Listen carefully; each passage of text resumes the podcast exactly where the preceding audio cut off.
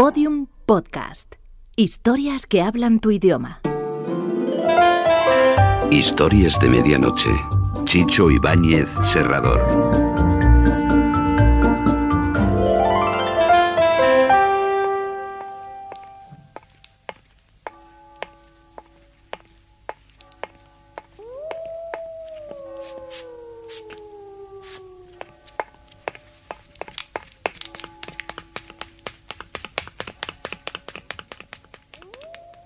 Historias de medianoche.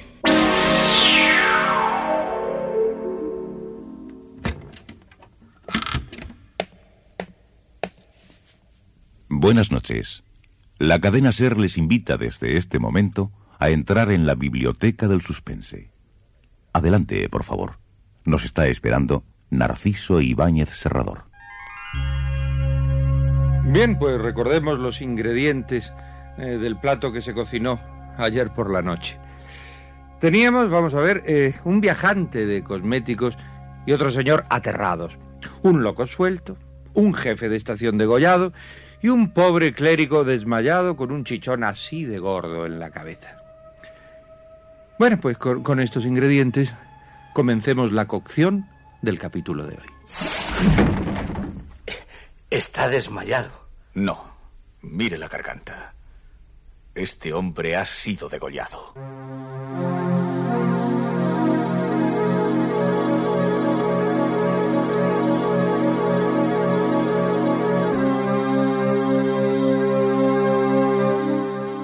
El viajante de cosméticos. Guión de Joaquín Amichatis. Con la actuación de Francisco Portes y José María Escuer. ¿Se ha parado a pensar cuál fue el mejor momento del día? Celébrelo con un Valentine's. ¿Cómo? ¿Todavía no ha llegado? No espere más. Prepáreselo con Valentine's. Cuanto más entienda de whisky escocés, mejor momento será. Valentine's Scotch Whisky. Los mejores momentos se viven con Valentine's. Hombre, vaya Peugeot 505. Te van bien los negocios, ¿eh? Este es el último que he hecho. Todo un Peugeot 505 con la mejor financiación en cuatro años. El primer año solo 25.500 pesetas al mes. Ya, pero el incremento de los otros años... Apenas 1.500 pesetas más al mes. ¿Y la entrada? Prácticamente el coche que tenía. Oye, todo un Peugeot 505 y con ese plan sí que es un buen negocio. Peugeot 505, su mejor negocio. En la red de concesionarios Peugeot Talbot.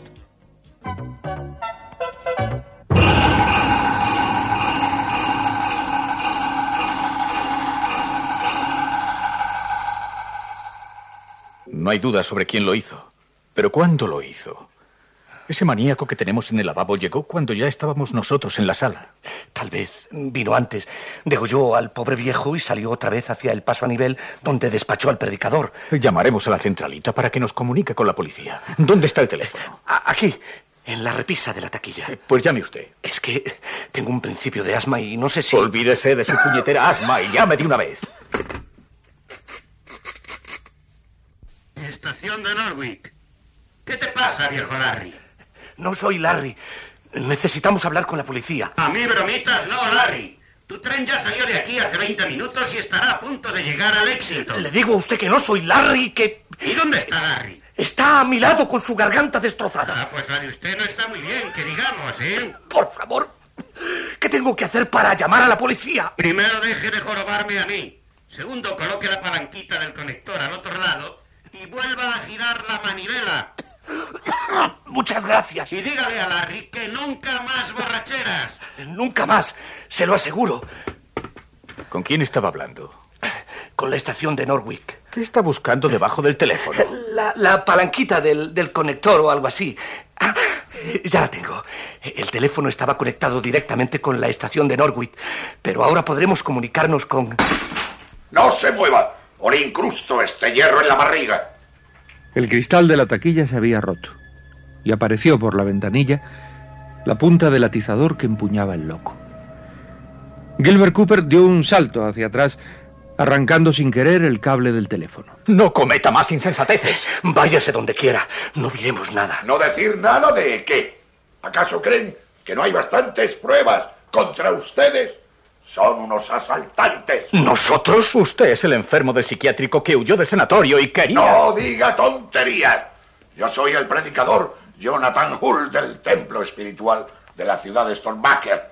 Puedo mostrarle mis credenciales. Ustedes, en cambio, han querido matarme, machacándome la cabeza con ese hierro. ¡Qué calamidad! Ha sido un error monstruoso, reverendo. Nosotros creímos que era el perturbado del asilo que, que trataba de... Va, va, va, ¡Qué estupidez más grande! El padre Hull retiró el atizador de la ventanilla y entró en el despacho. ¿Otra víctima del maníaco? Sin duda. Por la divina gracia. Eh, Tienen que llamar a la policía. Eso es lo que intentábamos hacer cuando usted rompió el cristal intempestivamente con el atizador. Ustedes también me rompieron la cabeza intempestivamente. Vean el hinchazón que tengo en la coronilla. Miren. No perdamos más tiempo. Eh, Señor Cooper, coja el teléfono y llame ahora mismo. Imposible. Arranqué sin querer el cable del teléfono cuando el estropicio del cristal. Así que estamos incomunicados. Y esto cambia las cosas. Nosotros creíamos que ya teníamos a ese tipo de la navaja atrapado, pero ahora resulta el paranoico está todavía rondando suelto. Esto es una pesadilla. El tren está a punto de llegar y yo, sintiéndolo mucho, me voy a subir a él inmediatamente que se detenga. Eh, un momento, un momento. Hemos de informar a la policía de este crimen que se ha cometido. Eh, Sí, me parece muy sensato. Pues usted, señor Murdoch, o usted, reverendo, salgan a la noche, crucen el paso a nivel y lleguen al pueblo para decirle a la autoridad que mataron a Larry. ¿Quién es Larry? El jefe de estación. ¿Y cómo sabe usted el nombre del jefe de estación? Por favor, reverendo, no nos enrollemos más y váyase al pueblo. ¿Eh, ¿Yo? Eh, Yo no cruzo una milla de camino a oscuras con un degollador agazapado. Pues algo tendremos que hacer. Eh, ¿Por qué no va usted al pueblo, señor Murdoch? Imposible. eh, lle- eh, Llevo un pantalón que, que me está muy apretado y no puedo caminar a gusto. Eh, Ustedes sabrán lo que hacen. Yo propongo que no nos movamos de esta oficina hasta que llegue el tren y entonces que cada uno haga lo que quiera. Eh, sí, sí, sí, por lo menos aquí dentro nos podremos hacer fuertes si es que llegara a venir otra vez el individuo ese. ¿Qué opina, señor Murdoch? Eh, Sí, parece lo más sensato, aunque no es agradable estar viendo el cuerpo ensangrentado que tenemos en el suelo. Eh, olvídese de él y, y no lo mire. Eh, Ya, ya lo he hecho, pero ca- cada vez que muevo los pies eh, piso una mano o un zapato de ese desdichado. Bueno, trate de colocar... ¡Silencio! Apaguen la luz del despacho por lo que más quieran. El reverendo Hull, que estaba al lado del interruptor, apagó inmediatamente la luz. ¿Qué ocurre, señor Cooper? Hay alguien rondando por la parte de afuera de las cristaleras. Miren, allí en la puerta de entrada. Sí, es un hombre alto. Parece que está observando la sala de espera. Va a entrar. Cooper, Murdoch y el pastor Hull, agazapados en la oscuridad y observando por el hueco de la taquilla, vieron a una figura delgada envuelta en un impermeable negro y con un oscuro sombrero. No quiero hacer cábalas, pero yo juraría que ese tipo es el enfermo de la navaja. Agachémonos. Se acerca la taquilla. Los tres hombres se encogieron apretujados. Eh, Cooper y Murdoch quedaron de rodillas mientras que el reverendo se hallaba eh, semitendido en el suelo. No, no respire así, que nos va a oír. No, no puedo, no puedo. Tiene un ataque de asma. Pues cúbrale la boca con la mano. Es que no sé dónde tiene la cara. Voy a ver si... Cuidado, cuidado, no me tape a mí la boca, que no soy Cooper. Más, más a su derecha. El hombre del impermeable llegó hasta la ventanilla y contempló el cristal roto del marco. Después, lentamente, se dirigió hacia la puerta de los andenes. Los pasos se alejan. Sí, voy a mirar dónde se fue. Ajá. ¿Dónde está? En la puerta de los andenes. Eh, señor Cooper, ¿cómo se siente usted? Un poco. eh, Un poco mejor. No, no, por favor. Respire por la nariz. Nos puede oír el tipo del impermeable. ¡El tren! ¡Está llegando nuestro tren! Por fin. El señor Murdoch y Gilbert Cooper se pusieron en pie mientras el reverendo quedó en el suelo, envuelto en la oscuridad. Eh, Yo me voy a los andenes. Ayúdenme a levantarme. Por favor, tiren de mi mano. ¿Dónde está su mano? Eh, más abajo. Más, más. Cooper se había agachado y, y buscaba a tientas la mano del reverendo. Al fin dio con ella. Ah, ya la tengo. Que el tren se nos va a ir arriba, Padre Hull. No, no, espere, espere. Pero Cooper, pese a su asma, tiró con fuerza de la mano y enderezó el cuerpo del suelo. En ese momento Murdoch encendía la luz otra vez. ¿Qué puñeta ha hecho, idiota? Ha puesto de pie el cadáver del jefe de estación. Pero a Gilbert Cooper solo le importaba el tren que se había puesto nuevamente en marcha. Abrió la puerta del despacho y salió corriendo hacia los andenes.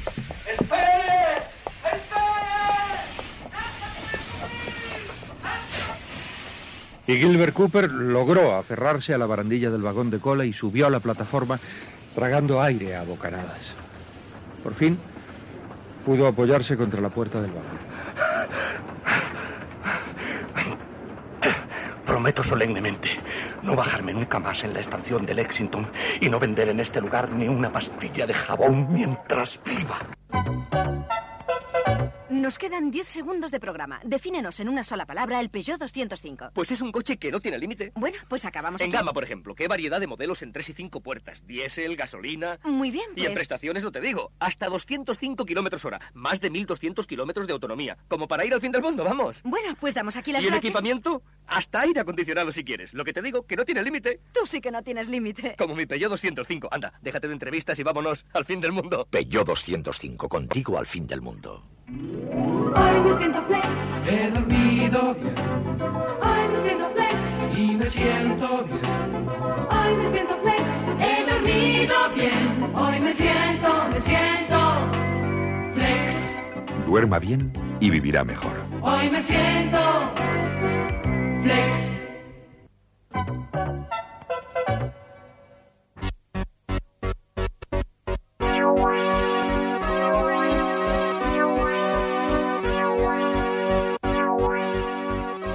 Y ahora Gilbert Cooper estaba sentado solo, en un compartimiento, escuchando la voz de su propia conciencia. Muy bien. Muy bien, Cooper. A fin de cuentas, la estación de Lexington ya no ofrecía ningún atractivo al haber desaparecido el loco. ¿Qué quieres decir? ¿Dónde crees tú que pudo haber ido el maníaco de la navaja? No, no lo sé. ¿Tú lo viste en la puerta de los andenes? Sí, pero después cuando yo salí corriendo, había desaparecido. Naturalmente, él, igual que tú, tampoco quería perder el tren. Es horrible. No quiero ni pensarlo. Aunque no hay ninguna seguridad que haya ocurrido eso. No hay seguridad. Pero tú, tú te subes a un tren donde puede viajar un criminal paranoico y se te ocurre sentarte en un compartimiento solitario del vagón de cola. Eres un imbécil.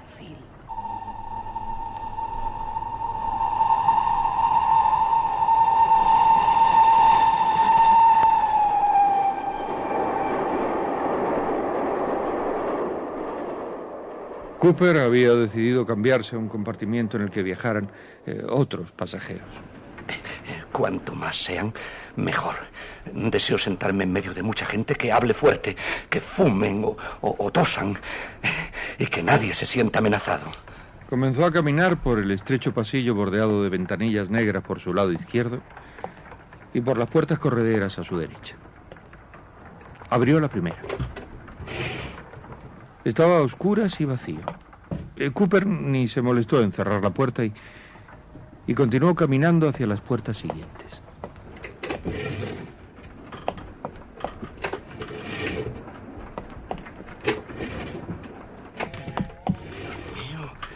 Están todos vacíos. Es posible que no viaje nadie en este vagón de cola. Le quedaban todavía algunas puertas cerradas, pero. Pero el silencio era absoluto. ¿Silencio, dije? De una de las primeras puertas abiertas surgió la figura de un hombre. Llevaba un impermeable negro. Entre sus dedos sujetaba algo que brillaba como el acero. Navaja de afeitar. Sálvate, Cooper. Huye. Cruza al vagón siguiente. Y Cooper corrió hacia la puerta que conectaba con las plataformas exteriores.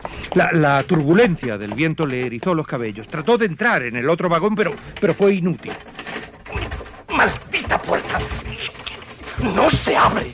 Solo tenía dos alternativas. Esperar que llegara el criminal o saltar fuera de la plataforma. Pero no tuvo tiempo para elegir. El hombre del impermeable negro apareció amenazante. Gilbert Cooper decidió lanzar una tremenda patada al demente y- y lo empujó fuera del vagón.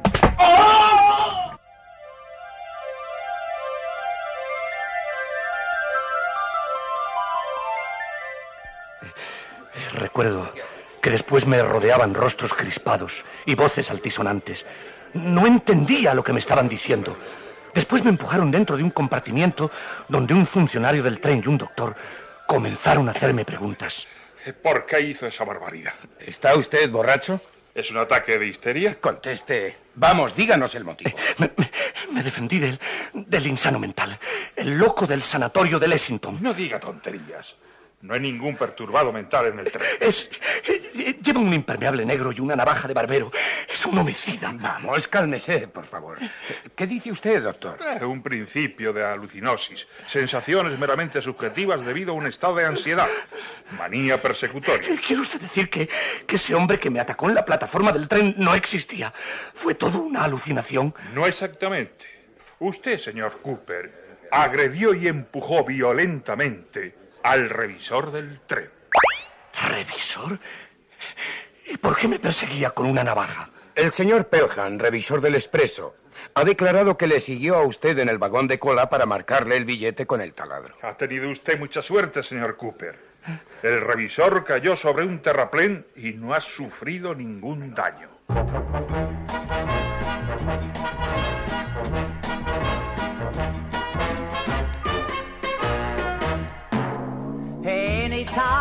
Lambeth Way, any evening, any day, you'll find us all doing the Lambeth Walk. Hey! Aquel triste episodio del tren finalizó con una multa de 1.200 libras y un certificado médico diagnosticando que Gilbert Cooper había actuado bajo una depresión neurótica. El estado anímico de Cooper no mejoró en las semanas siguientes. Suspendió las actividades comerciales y su situación económica empeoró al tener que aplazar el pago de un préstamo bancario. La gerencia del banco me ha encargado informarle a usted que el saldo deudor que arrastraba su cuenta ha quedado arreglado. No he hecho ningún depósito y por lo tanto mi saldo deudor no ha variado. Eh, Su deuda ha quedado transferida a otra institución. Dado que usted no cumplió el pago, el Consejo del Banco Británico ha traspasado sus números rojos a otro banco. El caso es que para mí la deuda sigue siendo la misma. ¿En qué banco debo cumplir esa operación? En el Bancronos. ¿Bancronos? Nunca lo he oído mencionar en Deford. Es una institución relativamente nueva. Eh, lo tratarán bien, señor Cooper. Eh, Vaya esta misma noche a ver al director. Entiendo que será mañana. Los bancos no funcionan por la noche. Oh, precisamente Bancronos funciona únicamente por la noche.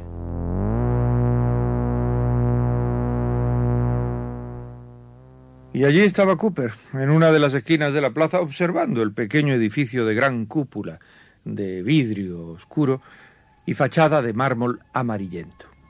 Se parece más a un mausoleo que a un banco. Pero tenía razón el señor Middleton. La puerta principal está abierta, aunque nadie cruza por ella. Vamos, Cooper. Cruza la plaza de una vez, entra en ese dichoso banco y arregla ese barullo de dinero que tienes. Cooper avanzó por la inmensa sala. Al fondo podían verse las cajas de pagos. No había ningún funcionario eh, detrás de los largos mostradores de mármol. Esto es una cripta. Eh, Y el suelo de piedra está cubierto con una capa de polvo. Todo es deprimente y lóbrego. ¿Y qué querías? ¿Que aquí funcionara una feria y una tómbola? Esto es un banco, Cooper. Y un banco es una entidad seria. Sigue, sigue hacia el otro vestíbulo. El segundo recinto era de grandes proporciones, con altas paredes de espejos opacos y un inmenso reloj. Nunca vi una esfera tan grande. Pero. Pero había una sombra que se acercaba. ¿El señor precisa alguna información? Sí, vengo a hablar con el director del banco. Las entrevistas con el señor director deben solicitarse en Secretaría General. El señor Middleton del Banco Británico me dijo que viniera esta misma noche. ¿Es usted acaso el señor Gilbert Cooper? Sí, vengo a arreglar una transferencia. Sígame, por favor. El señor Morgue le está esperando.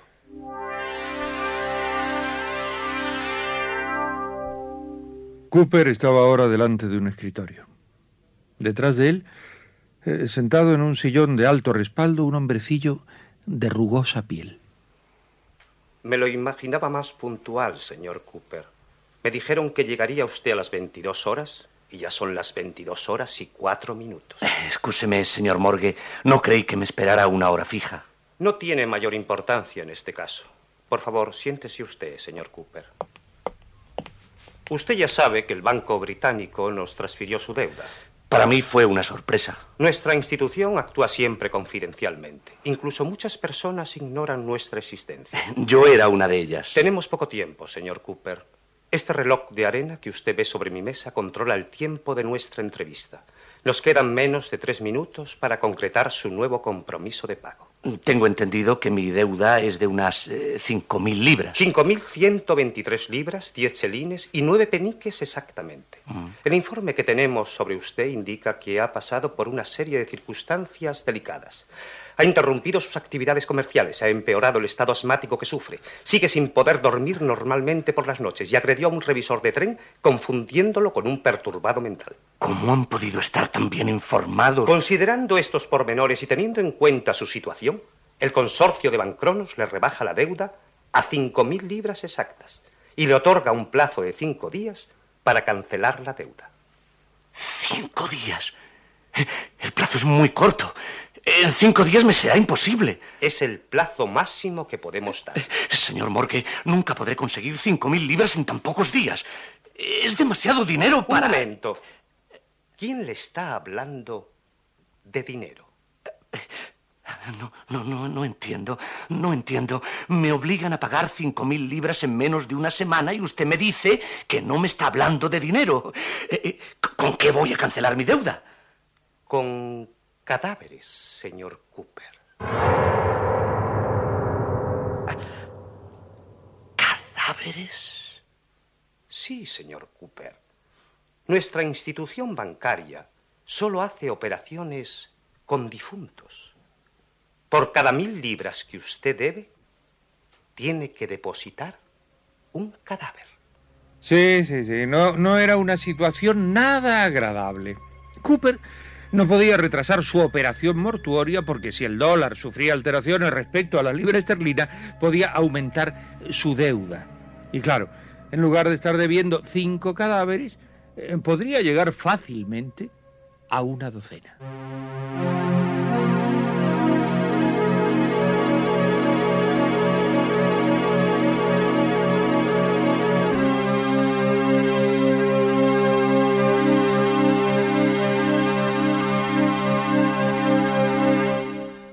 Historias de medianoche. Diariamente de lunes a viernes por la cadena Ser, una selección de relatos con los componentes del suspense y del humor negro presentados por Narciso e Ibáñez Serrador. Bueno, pues ya lo saben. Eh, si desea usted un préstamo en, en Bancronos, se lo dan inmediatamente. Solo se necesita una firma y Bancronos les abre las tumbas de par en par.